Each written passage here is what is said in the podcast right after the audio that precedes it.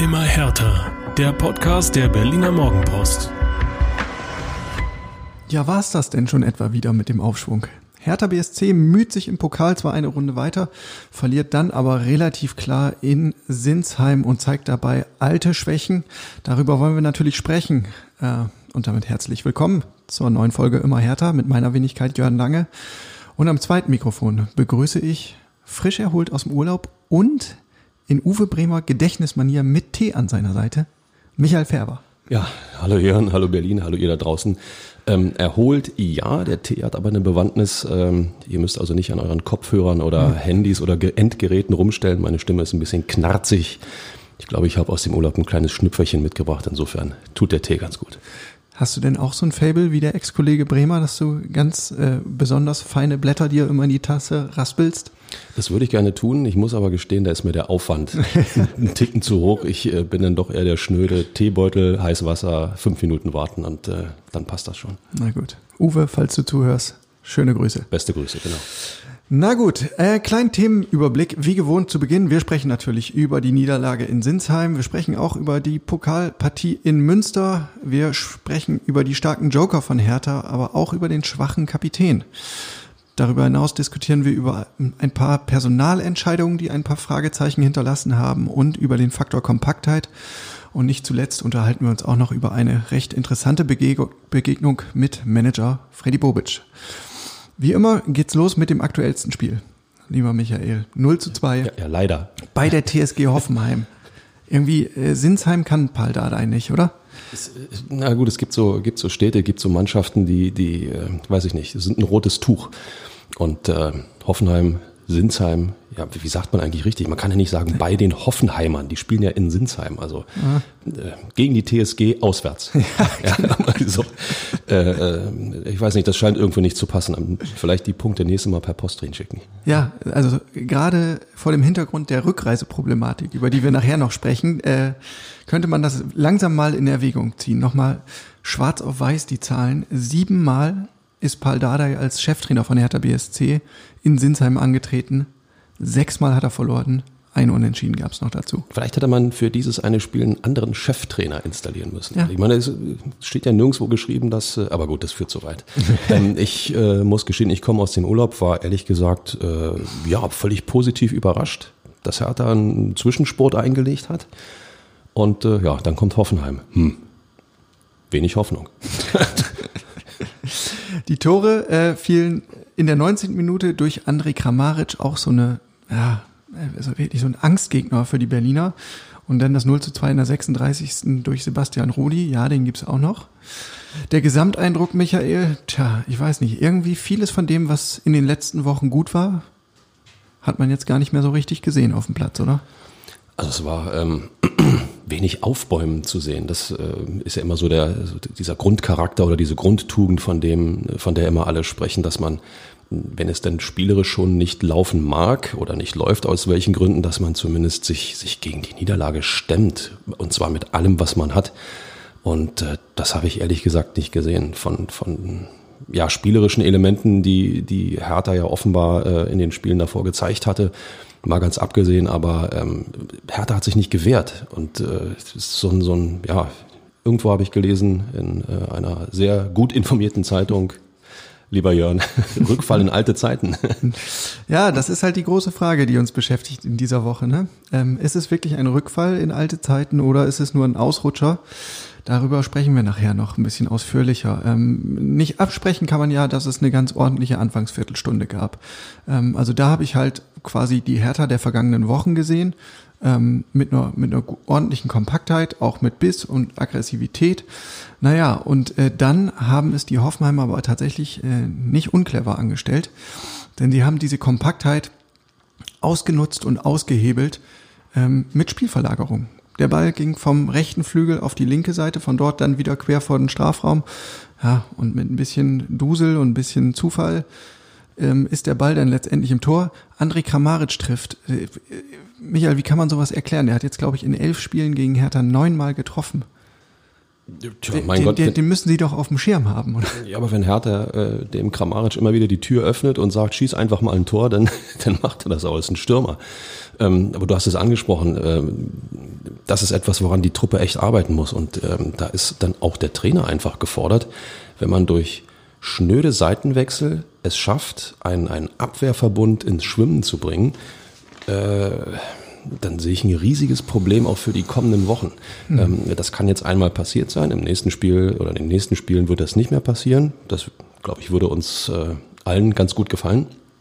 Aber eine Seitenverlagerung darf aus meiner Sicht niemals dafür sorgen, dass der Abwehrverbund aufgerissen wird, weil da guckt man einfach zu, wie der Ball fliegt und bleibt trotzdem in seiner Geschlossenheit, bleibt trotzdem in seinen Positionen. Immer logischerweise Obacht, Gegenspieler immer im Blick behalten. Ja. Aber es darf nicht passieren, dass urplötzlich alles auseinandergerissen wird. Nee, und, du äh, verschiebst en bloc. So. Ja. Aber das hat mich auch ein bisschen beunruhigt. Niklas Stark hat sich nach Abpfiff hingestellt und gesagt, naja, diese Spielverlagerung, hm, die haben uns schon Probleme bereitet, da mussten wir halt immer durchschieben und ja, nach dem dritten, vierten Mal sind wir halt da nicht mehr hinterhergekommen. Hm. Da, da braucht es einen Abwehrchef, der die Truppe dirigiert. Ja. Ähm, Sage ich mal ganz schnöde. so ist das. Naja, ähm, wir, wir wollen nicht unterschlagen, dass es äh, immerhin zu Beginn eine, eine gute Chance gab und da hat man auch wieder ein Muster gesehen, was in den vergangenen Wochen da war. Eine schöne, flache, scharfe Hereingabe von Maxi Mittelstädt von der linken Seite und dann Marco Richter am zweiten Pfosten mit dem Abschluss. Wenn du da das 1-0 machst, ähm, dann sieht's mit Sicherheit anders aus. Ne? Aber das ist der schöne Konjunktiv. Der, der wunderschöne Konjunktiv. Ähm, zeigt aber auch, äh, das, ist ja der, das ist doch der Dardai-Fußball. Ja, Jörn, über, über Jahre haben wir ihn lieb gewonnen oder auch nicht, je nachdem. Aber hinten dicht und wenn sich dann Platz bietet, einfach mal schnelle Angriffe nach vorn getragen, den Ball flach halten im wahrsten Sinne des Wortes und konsequent abschließen. Der Konter an sich war klasse, dass der Ball nicht reingeht. Ja, nein, ich sag jetzt nicht den Konjunktiv. Das zweite Tor, ja, dann irgendwie auch wieder ärgerlich und äh, kurioserweise so ein bisschen eine Kopie des Gegentores in Münster. Ähm, also es war wieder dasselbe Schema, ne? eine Seitenverlagerung, zwar auch mit Zwischenstationen und so ein, so ein paar Zufallssituationen dazu, aber letztendlich wandert der Ball von der rechten Hoffenheimer Seite auf die linke Angriffsseite. Ähm, dann gibt es einen Pfostentreffer. Und den Abpraller ähm, kann Sebastian Rudi dann ja Mutterseelen allein äh, verwerten. Da ist weit und breit kein Hertaner. Wie kann das sein? Na, erstmal ist Sebastian Rudi ja per se eine Tormaschine. Ja. Ja, also zahle ich nachher in unsere schlechte Witzekasse ein, keine Sorge. Ähm, was total auffällig ist, wieder einmal äh, im, ja, an der Strafraumgrenze im Zentrum. Lücken ohne Ende, Platz ohne Ende. Der Gegner kann eigentlich überlegen, welche Spieler er da hinsetzt und wie er den Abschluss dann äh, aufs Tor bringt. Ähm, da, ja, wie soll ich es ausdrücken? Die Rückwärtsbewegung ist einfach, ist einfach nicht vorhanden. Das, was aus dem Mittelfeld zurückkommen muss, um, um, um diese Lücken zu füllen, um, um auch das Zentrum wieder stark zu machen. Ähm, ich meine, die Verteidiger haben dann genug zu tun, äh, offensichtlich nach einer Spielverlagerung A, äh, ihren Platz wiederzufinden, B, Ball und Gegenspieler zu stellen.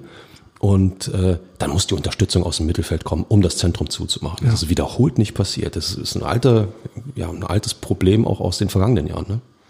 Ja, und gerade wenn du diesen Fehler gegen Münster äh, ein paar Tage vorher bege begehst, dann musst du doch eigentlich die Sinne geschärft haben und sagen, das passiert uns nicht nochmal. Ja, zumal, zumal gegen Münster bist du dann qualitativ in der Lage und weißt, dass du es noch hinwuppen kannst. Aber ähm, gut, Hoffenheim, Bundesligist, da sieht die Sache dann schon wieder ein bisschen anders aus. Ja. Schon die Aufstellung war so ein bisschen speziell. Es gab zwei kurzfristige Ausfälle. Zum einen ist Martin Dardai mit muskulären Verletzungen ähm, ausgefallen. Das war nicht so dramatisch. Dafür konnte Niklas Stark, der wieder genesen war, in die Startformation rücken. Das ist ein 1 zu 1 Wechsel in der Innenverteidigung. Soweit so einfach. Dann ist noch Marvin Plattenhardt mit Adduktorenproblemen ähm, draußen geblieben oder gar nicht erst mitgekommen. Ähm, und da wäre ja eine sehr naheliegende Lösung gewesen, Maxi Mittelstädt zurückzuziehen. Ne? Der war zuletzt offensiv auf der linken Außenbahn gespielt, kann aber ja auch Linksverteidiger.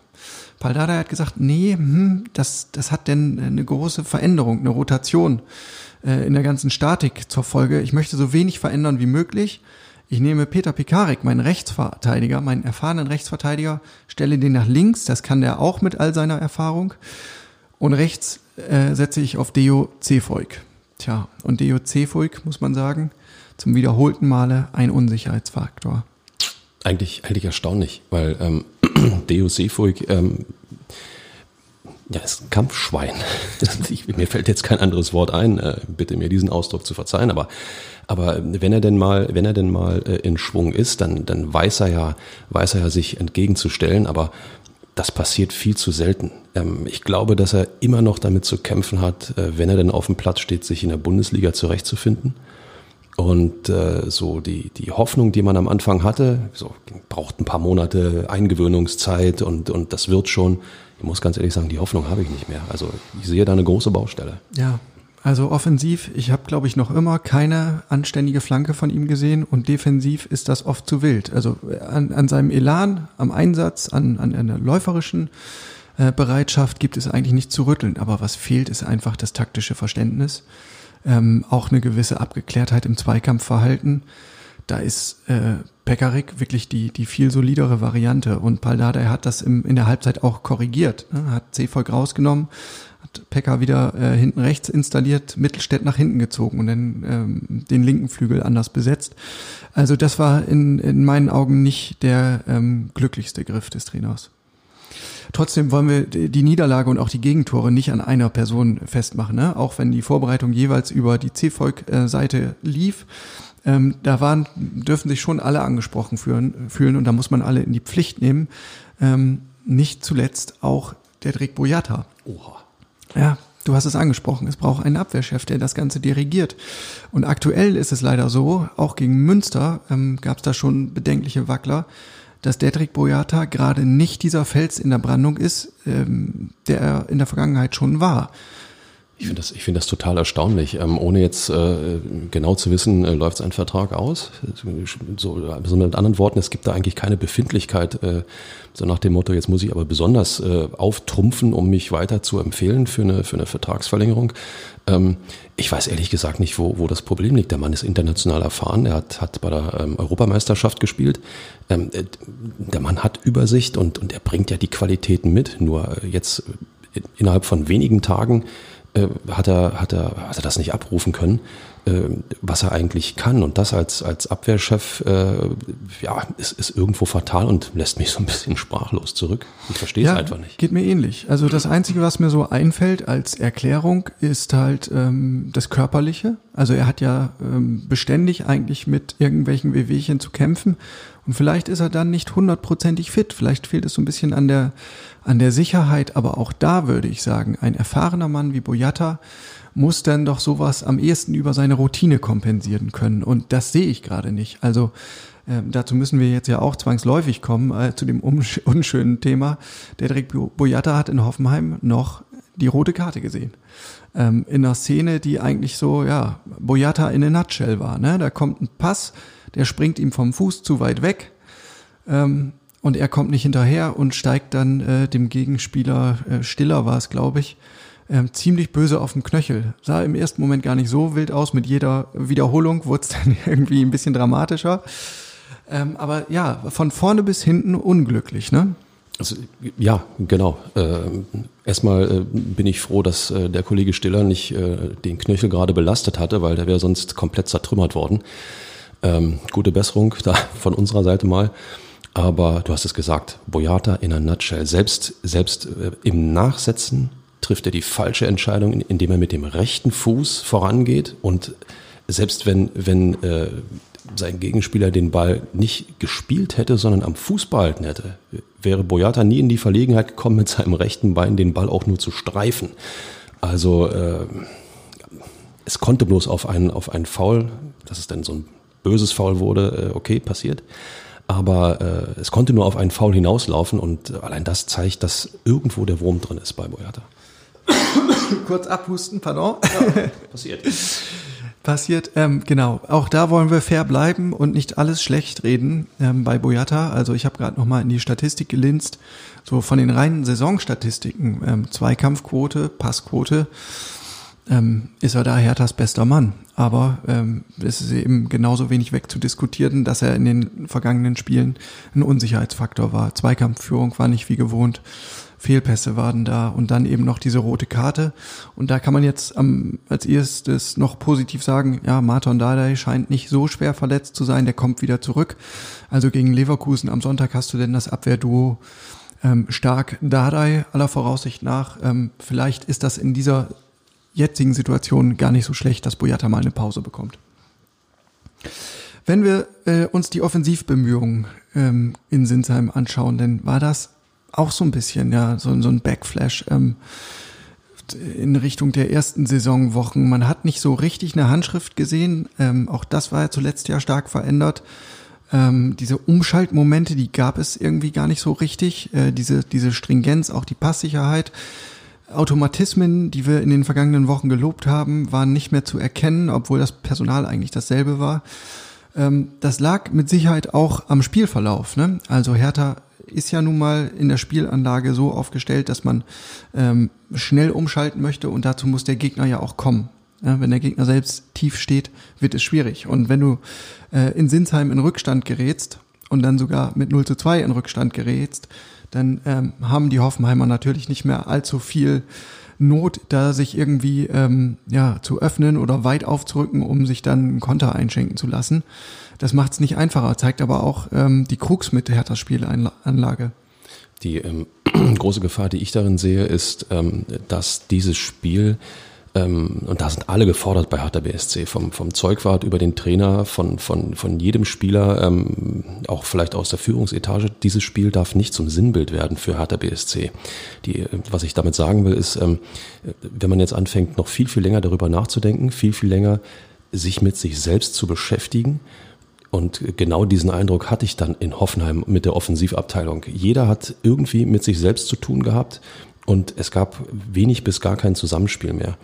Ähm, das muss unter allen Umständen äh, vermieden werden, ansonsten kommst du in so eine, so eine, so eine, so eine Negativrutsche, wie du es wie du es in den vergangenen ein, zwei Jahren immer wieder hattest. Und äh, dann ist dieser leichte Aufschwung, den du ja äh, trotz alledem hingelegt hast, sind wir doch mal ehrlich, es hätte viel schlimmer aussehen können. ja. Äh, dann ist dieser, dieser zarte Aufschwung sofort wieder dahin. Und das darf eben nicht passieren. Das Ding gilt oder gehört sofort abgehakt und zwar gnadenlos abgehakt. Und man muss sich auf diese ja, Miniserie eigentlich zurückbesinnen, was dort alles funktioniert hat. Aber Hertha BSC ist und bleibt ein fragiles Gebilde nach wie vor. Ja, das äh, ist, glaube ich, so die Erkenntnis dieser Woche. Paul Dada hat sich ja hingestellt und gesagt, naja, in solchen Spielen, wo es alles irgendwie so ein bisschen verkorkst ist, da brauchen wir halt eigentlich so einen Pantelic oder einen Voronin oder einen Marcelinho. ja, also Herthas äh, Traditionself sozusagen. Ähm, er meinte natürlich, du brauchst eine Einzelaktion. Die gab es ähm, gegen Bochum oder gegen Fürth, hatten wir das ja auch, zum Beispiel durch Suazerda. Ähm, jetzt auch im aktuellen Hertha-Jahrgang schon, aber äh, unterm Strich sagte er, naja, aktuell funktionieren wir anders. Wir haben gerade nicht diese herausragenden Einzelkönner. Ähm, wir machen das aber als Team gut und wir haben eine gute Mannschaft. Aber es gibt halt diese Tage, äh, da, da brauchst du diese eine Aktion, die alle anderen mitreißt. Völlig richtig und insofern ja, Kritik von meiner Seite. Der Trainer muss aufpassen mit diesen Äußerungen. Nochmal, ich hatte gerade gesagt, Hertha ist ein ziemlich fragiles Gebilde. Man merkt, wie, wie, wie groß die Psyche, welchen Einfluss die Psyche auf, das, auf die Art und Weise des Spiels hat. Und wenn sich der Trainer dann hinstellt, wir bräuchten einen wie Pantelic oder wie Voronin, sprich irgendeiner müsste mal eine Einzelaktion machen. Das erste, was bei mir als Spieler ankommt, ist, die anderen waren besser. Die Pantelicens und Voronins, die waren besser und wir bringen es einfach nicht. Ähm, boah, schwierig. Ja, schwierig. Er, er hat versucht, das, äh, das klarzustellen. Ähm, trotzdem hallen diese Namen natürlich nach. Ne? Er hat ähm, versucht zu, zu klarzustellen, das ist jetzt keine Beschwerde in Richtung Kaderplanung oder sowas. Ähm, ich bin sehr zufrieden mit unserer Mannschaft und wir, wir haben halt auch ja schon gezeigt, dass wir als Team gut funktionieren. Ähm, ich glaube, das war einfach auch so ein bisschen, ja, die das Paldada, der sein Herz auf der Zunge trägt. Genau, genau. Ja, das, äh, das rechne ich ihm grundsätzlich hoch an. Nichtsdestotrotz, in solchen Phasen muss der Trainer auch ähm, ein verdammter Diplomat sein. Und ähm, das geht ihm noch so ein bisschen ab. Ja. So, und als wäre der Abend in Sinsheim in der Pre-Zero Arena. Was für, was für ein Name. Ja. Völlig sinnentleert. ähm, als wäre der nicht schon frustrierend genug gewesen, gab es dann auch noch eine ziemlich strapaziöse Rückreise, denn ähm, einige Hertha-Profis mussten zur Dopingprobe und äh, bei nicht allen kam das geforderte Beweismittel so wie man sich das erhofft hat. Und so vergingen die Minuten und äh, die Viertelstunden und halben Stunden und äh, es wurde mit dem Rückflug immer komplizierter, bis die Mannschaft tatsächlich abreisen musste und äh, einen Profi zurücklassen musste, weil man einfach sonst nicht mehr aus Frankfurt weggekommen wäre ähm, mit dem Flieger. Suazerda ist dann äh, kurz an da geblieben, weil es einfach nicht anders ging. Ähm, so, aber dann warst du erst um 0.30 Uhr oder 0.45 Uhr in der Luft, landest dementsprechend spät in Berlin, dann geht's zum Vereinsgelände, bist da um zwei, räumst noch ein bisschen aus, also bist du um drei zu Hause. Das ist dann irgendwie ja auch nochmal so äh, Icing on the Cake im, im negativen Sinne. Ja, raubt dir schlichtweg einen Tag äh, zur äh, Regeneration. Also, also doch die Punkte dann mit der Post. Ja, natürlich. Ja. ja. dann kann man auch als Mannschaft geschlossen zusammenbleiben und ja. muss nicht einen zurücklassen. Gut. Hashtag Teambuilding. Ja. Also Michael, Strich drunter. Das war das Kapitel Hoffenheim. Lass uns nach Münster umschwenken. Da endete das Spiel am Dienstagabend mit 3 zu 1. Äh, Stefan Jovetic schon in der dritten Minute äh, mit einem tollen Tor, toll herausgespielt. Äh, dann gab es ein ernüchterndes 1 äh, zu 1 kurz vor der Pause. 2 zu 1 und 3 zu 1 dann spät, 79. und 83. durch die Joker Belfodil und Richter und das müssen wir auch noch erwähnen. Gegen die Münsteraner gab es kurz vor der Pause eine rote Karte gegen Nikolai Remberg nach einer Schwalbe, nach einer plumpen Schwalbe, muss man sagen. Grundsätzlich bleibt nach diesem Spiel festzuhalten noch drei Siege bis zum Finale. Und du musst ja nicht gewinnen, du kannst ja auch dreimal im Elfmeterschießen durchkommen. Ja, so, das müssen wir erstmal festhalten. Der leichteste Weg in den Europacup. Ich wollte das Wort bloß nochmal runterbringen. Wunderbar, wundervoll. Ansonsten, ähm, ähm, du hast es angesprochen, das erste Tor eigentlich im Dardai-Stil. Ne? Hinten zu, dann gut kontern, vernünftige Pässe spielen, die Ablage auf Jovetic war wunderbar. Der macht den eiskalt rein. Ein Tor, so wie wir uns das wünschen. Ja, wunderbar, wirklich mit. Also Beteiligung der gesamten Offensivmaschinerie, äh, äh, ein toller Vertikalpass von Jürgen Eckelenkamp. Ablage Jovetic raus auf Selke, der flankt, Kopfballablage von Jastremski und Jovetic vollendet. Da kamen die Münsteraner gar nicht hinterher. Aber insgesamt muss man sagen, hat Paul Dardai mal wieder äh, goldrichtig orakelt. Der hat schon immer ge geunkt und gesagt, ah, Pokal, äh, das wird schwierig und äh, Regionalligist hin und her, es ist immer, kann ganz unangenehm werden. Und eigentlich haben die auch Drittliganiveau. Und ja, er sollte recht äh, behalten. Es war verdammt zäh. Dabei sah es in der ersten Viertelstunde eigentlich ganz anders aus. Also ähm, Hertha wirklich so angeknipst wie äh, in, in der Liga zuvor auch.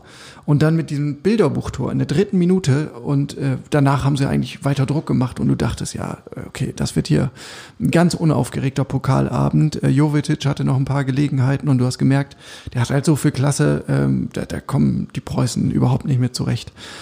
Das, dieser Eindruck hat aber sehr getäuscht, muss man dann äh, festhalten. Denn plötzlich gab's ähm, eine ganz merkwürdige Verunsicherung. Ähm, auch dann noch in Überzahl. Ähm, und ja, die Joker haben es am Ende gerettet. Aber Michael, wie kann man so einen Spielverlauf erklären? Haben, haben die Berliner dann einfach gesagt, wir schalten jetzt in den Kräftesparmodus? Haben sie sich zu sicher gefühlt oder was ist da passiert? Weiß ich nicht. Ähm, ist immer einfach zu sagen. Psyche. Du startest oder du legst einen Blitzstart hin, hast danach weitere gute Möglichkeiten und äh, der erste Gedanke ist, okay, das, das wird heute, heute Abend, ja, da lassen wir gar nichts anbrennen. Dann stellst du aber fest, du machst die Tore nicht rein. Es, äh, es fällt nicht das 2 zu 0, was einem ein bisschen Sicherheit gibt, was das Spiel noch mehr beruhigt. Und dann hast du äh, eine Kulisse, die äh, die eigene Mannschaft natürlich gegen den, gegen den Favoriten total nach vorne treibt. Und du fängst, du fängst als Hertha BSC plötzlich an, auch nachzudenken. Warum gelingt uns das zweite Tor nicht? Warum werden die jetzt stärker? Das sind alles Gedankengänge, die automatisch passieren. So, und äh, je mehr du dich zurücknimmst, desto stärker machst du den Gegner, so fällt dann auch der Ausgleich. Ähm, wieder mit, äh, ja, wir wollen nicht zu so sehr auf ihm rumhacken, aber auch da hat äh, der Drick Boyata nicht die allerbeste Figur abgegeben. Ähm, und äh, plötzlich, plötzlich steht es eins zu eins und man kann heilfroh sein, dass danach Pause war äh, und äh, ja, jeder einmal so ein bisschen durchatmen konnte, sich nochmal neu fokussieren konnte und vor allen Dingen die ja, erschwerte Aufgabe in Überzahl, so blöd das klingt, dann äh, angehen konnte. Weil äh, ich glaube, wenn du als Favorit gegen einen Underdog in Unterzahl spielen musst, der Underdog wird sich entleiben. Und das hat der Münster auch getan. Und damit hat jeder, jeder Favorit Schwierigkeiten. Ja. Und in Münster konnte ich damit ehrlich gesagt noch besser umgehen. Ne? Also Favoritenrolle hin oder her, aber wir haben das gesehen. In dieser Runde sind etliche Favoriten ge gestolpert. Was? ähm, und das ist nun mal der Pokal mit seinen eigenen Gesetzen und dafür zahle ich auch gerne ins Phrasenschwein. Ähm, aber es war ja so, dass Paldada heftig rotiert hat. Ähm, sieben Spieler hat er getauscht, ja, sieben Stammkräfte raus, dafür sieben neue rein, unter anderem Cefolk, der wieder nicht so ganz überzeugen konnte. Linus Gechter war zum ersten Mal in der Startelf mit seinen 17 Jahren. Tja, der ist halt keine Bank, ne? Also ähm, und für den ist Männerfußball äh, denn ja auch immer noch ein bisschen was Neues. Ähm, der, da muss er immer noch ankommen. Da kannst du auch nicht erwarten, dass das derjenige ist, der im Auge des Orkans quasi da ähm, total stabil steht. Ähm, dem merkst du dann halt schon noch mal ein bisschen Nervosität an. Finde ich das Normalste von der Welt. Absolut. Dennis Jastremski, ja, er bereitet das 1-0 äh, toll vor mit der Kopfballablage, aber ansonsten ist es der DJ so, wie wir ihn kennen aus der Vergangenheit. Also gesegnet mit einem, mit einem tollen Tempo, aber das fußballerische Verständnis, auch ähm, die, die Passsicherheit, äh, das Zusammenspiel, da gibt es schon einige Defizite.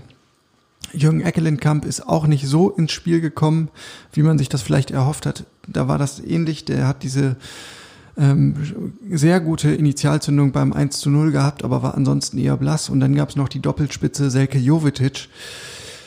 Die haben sich bemüht, ähm, hatten auch ihre Momente, aber es war äh, keine Offenbarung, sage ich mal. Haben sich bemüht, ist auch immer so, so, eine, so eine vernichtende Aussage eigentlich, oder? Haben sich bemüht, äh, Note 4. Ähm, ich versuche es mal andersrum zu drehen. Preußen Münster ist ähm, schlichtweg als, als Mannschaft aufgetreten, die keine Chance hatte, die nichts zu verlieren hatte und alles aus sich rausgeholt hat, während man bei Hertha BSC dann doch versucht hat, selbst in Überzahl oder gerade in Überzahl ähm, diese Favoritenrolle, die man ja hatte, dieser Rolle auch gerecht zu werden. Da musst du als Mannschaft schon sehr, sehr gut funktionieren. Das, das tut Hertha BSC noch nicht. Diese Funktionalität ist noch nicht da und du hast es angesprochen, ähm, durch diese Rotation eine Mannschaft, die, die, oder die Mannschaft, die in Münster gespielt hat, wird meinem Gefühl nach zu urteilen so nie wieder zusammenspielen, hat so vorher auch nie zusammengespielt. Das macht sich bemerkbar, wenn du gegen eine, gegen eine Truppe spielst, die, die äh, ja, eingeschworen ist und ja, mit sich umzugehen weiß, sagen wir es mal so. Ja, ja, ja auf jeden Fall. Ähm, Paul Dardai hat sich im Nachhinein hingestellt und ähm, sich ganz gelassen gegeben und hat gesagt, ja, war unangenehm, war ein schwieriges Spiel, wussten wir, aber ich wusste auch, ich habe da ja noch ein paar Jungs auf der Bank. Er hat fünfmal gewechselt, nicht sechsmal, ne, wie es ja im ersten Pokalspiel der Preußen ähm, dem Kollegen Marc van Bommel unterlaufen ist, aber der, die fünfmal, die hat er ausgereizt und ja, hatte dabei auch ein gutes Händchen. Ähm, Ishak Belfodil ist sein erstes Tor gelungen für Hertha BSC. Es vorausgegangen ist ein Distanzschuss von Lucas Toussaint, ähm, Keeper pariert und dann, ja, konnte sich Belfodil im Grunde gar nicht mehr so schnell wegbewegen, ne? Ja, er steht da, wo ein Stürmer stehen muss. Boah, wie oft habe ich den Satz hier schon gesagt? Aber der Schuss kommt und, und bevor der Schuss kommt, äh, wenn man genau hinschaut, Belfodil fordert ja den Ball. Hier, spiel, spiel steil, sieh zu, dass du ihn auf mich spielst. Das heißt, seine, seine gesamte körperliche Ausrichtung, seine gesamte geistige Ausrichtung war Richtung gegnerisches Tor. Und dann stehst du eben Glück gehört dazu. Dann stehst du eben da und kriegst den Abpraller und machst ihn rein. Ist ja völlig ja. klar. Die Entscheidung dann ähm, durch Marco Richter nach guter Vorarbeit von Suazerda. Suazerda auch einer, der reingekommen ist und direkt das Level angehoben hat, muss man sagen. Ähm, Richter dann frei am zweiten Pfosten vollstreckt trocken, äh, hat gerade einen kleinen Lauf, der dann aber ja in Hoffenheim oder in Sinsheim ähm, zum Erliegen gekommen ist.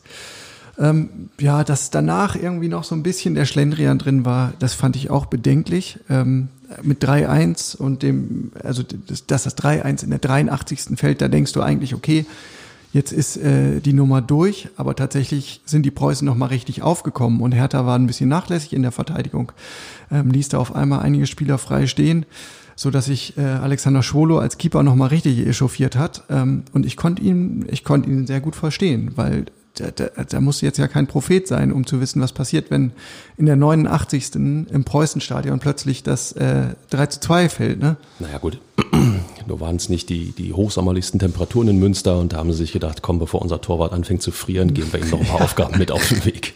Das ist schon sehr kollegial gedacht. Ähm, ja, aber es, es, passt, es passt ja zum, zur, zur Thematik bei Hertha BSC. Ähm, Konstanz über die 90 Minuten ähm, Zusammenspiel über die 90 Minuten ähm, als, als Einheit funktionieren über die 90 Minuten. Das hat die Truppe leider noch nicht drauf.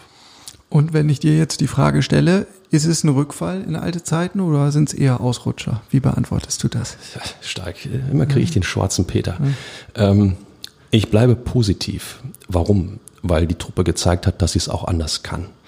Das hat sie in den in diesen zwei Trümmerjahren, wie ich immer gerne sage, ähm, eigentlich nie gezeigt, äh, dass sie es auch anders kann. Und äh, das war jetzt in der Saison anders. Diese drei Spiele, die sie gewonnen haben, inklusive des, des äh, Pokalspiels, haben gezeigt, dass sie, dass sie trotz aller, aller Schwierigkeiten, die sie äh, auf dem Platz noch haben, auch im Zusammenspiel haben, auch in der Mentalität haben, trotzdem in der Lage sind, Spiele zu gewinnen. Das macht was mit dir. Das gibt dir Selbstvertrauen, dass du durch schwierige Lagen durchkommen kannst. Insofern ist das äh, ja ein Ausrutscher, der passieren kann in Hoffenheim. Ich glaube aber, dass die Truppe sich auch wieder fangen wird und an diese drei Spiele, an diesen leichten Aufschwung anknüpfen wird. Ich äh, hoffe es zumindest als Berliner. Wunderbar. Michael, dann kommen wir zu unserer Lieblingsrubrik und sonst so. Ich muss ganz ehrlich sagen, ähm, ich habe ein klasse Interview gelesen mit Freddy Bobic. Wer hat das wohl gefühlt? Ha, liebe Leute, einfach nochmal auf morgenpost.de auch nachgoogeln.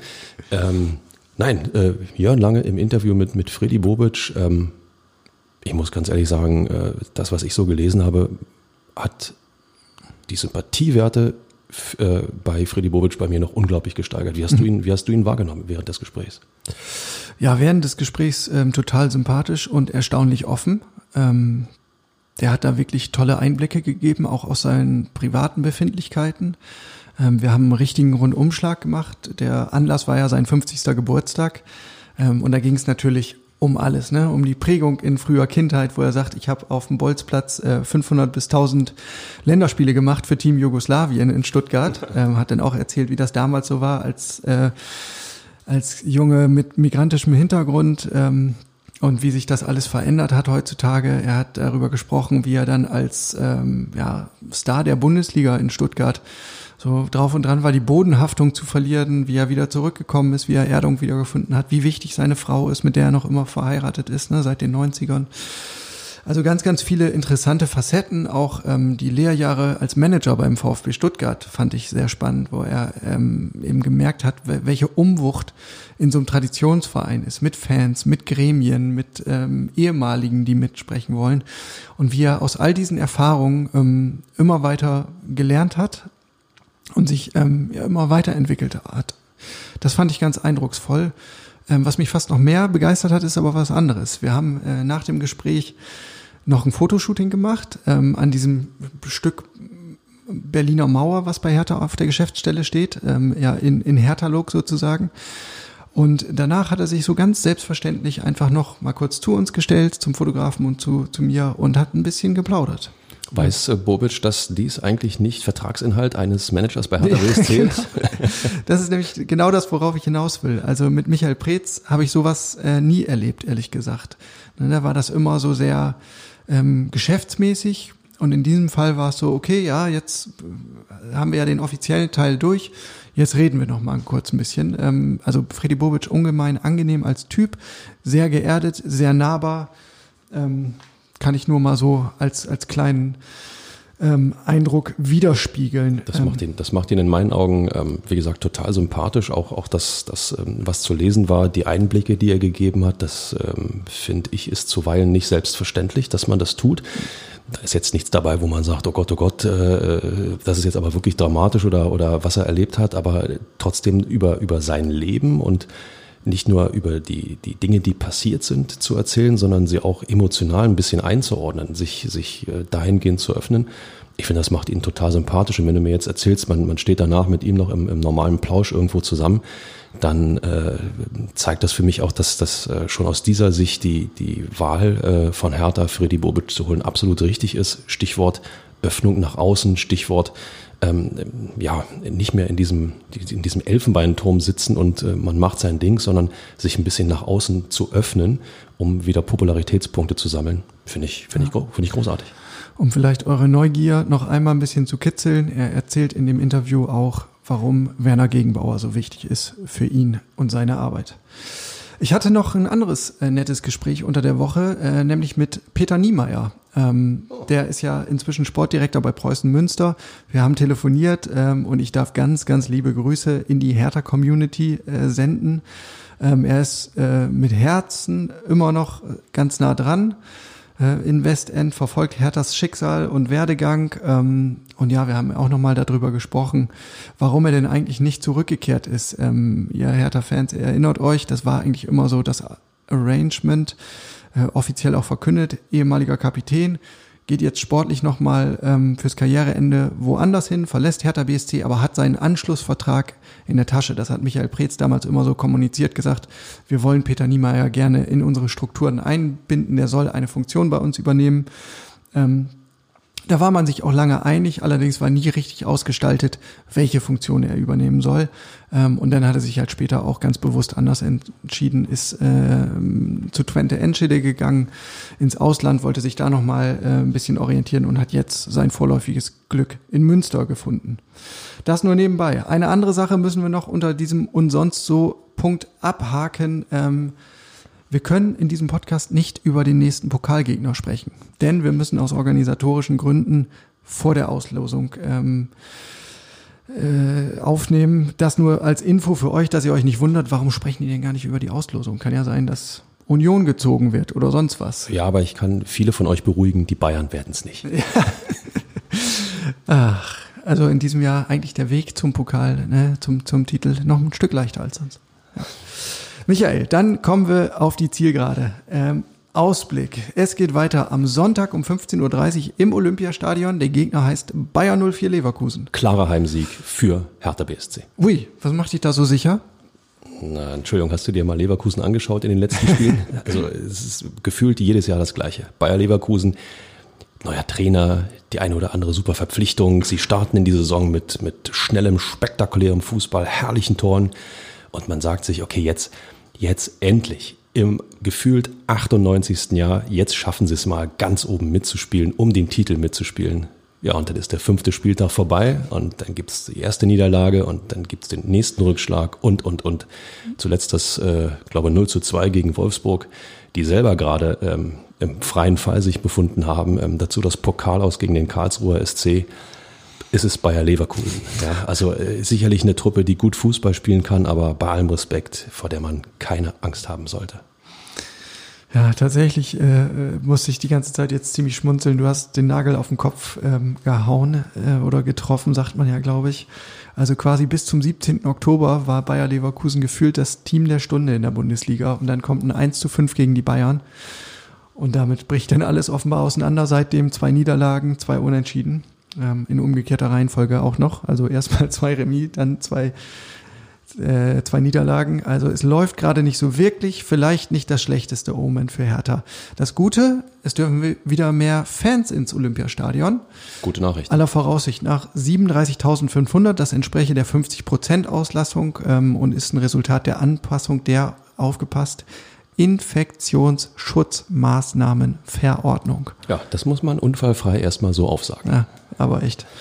Um noch kurz in die Statistik zu schauen. Also zuletzt gab es gegen Leverkusen ein 3 zu 0 zu Hause. Das war äh, am 26. Spieltag der vergangenen Saison. Ganz wichtig im Abstiegskampf. Tore Cefuig. Hui. Kunja und Cordoba. Schöne Grüße. Ähm, die letzten vier Spiele hat Hertha BSC gegen Bayer Leverkusen nicht verloren, finde ich ganz erstaunlich, und drei davon sogar gewonnen. Ich habe doch gesagt, es ist Bayer Leverkusen. Ja. ja. also gegen, gegen Bayer Leverkusen kann jede Mannschaft in der Liga bestehen. Aber die Krux erzähle ich dir jetzt, denn es gab ja auch schon böse Prügel im Olympiastadion gegen Leverkusen. Ich erinnere mich an ein 2 zu 6 2017 und an eine 1 zu 5 im Jahr darauf. Ähm, und beide Male hieß der Trainer Paul Dardai. Das ist nämlich das Witzige bei diesen jüngsten vier Partien, waren halt jeweils andere Steuermänner am, am Ruder. Wollten wir nicht irgendwie positiv auf das nächste Spiel blicken, Jörn? Oh, oh. Nein, äh, Michael, ja, also natürlich wollen wir das, aber wir müssen, das ist unsere Pflicht als Podcaster, dass wir vollumfänglich informieren, damit sich die Hörer da draußen ein Bild machen können. So, damit jetzt aber Schluss. Der Notizzettel ist abgearbeitet. Ich vergewissere mich gerade nochmal. Jawohl. Damit sagen wir vielen Dank äh, nach draußen. Michael, dir vielen Dank fürs Gedanken-Ping-Pong und deine Expertise.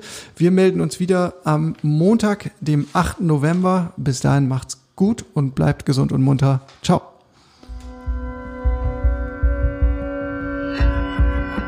Immer härter. Der Podcast der Berliner Morgenpost.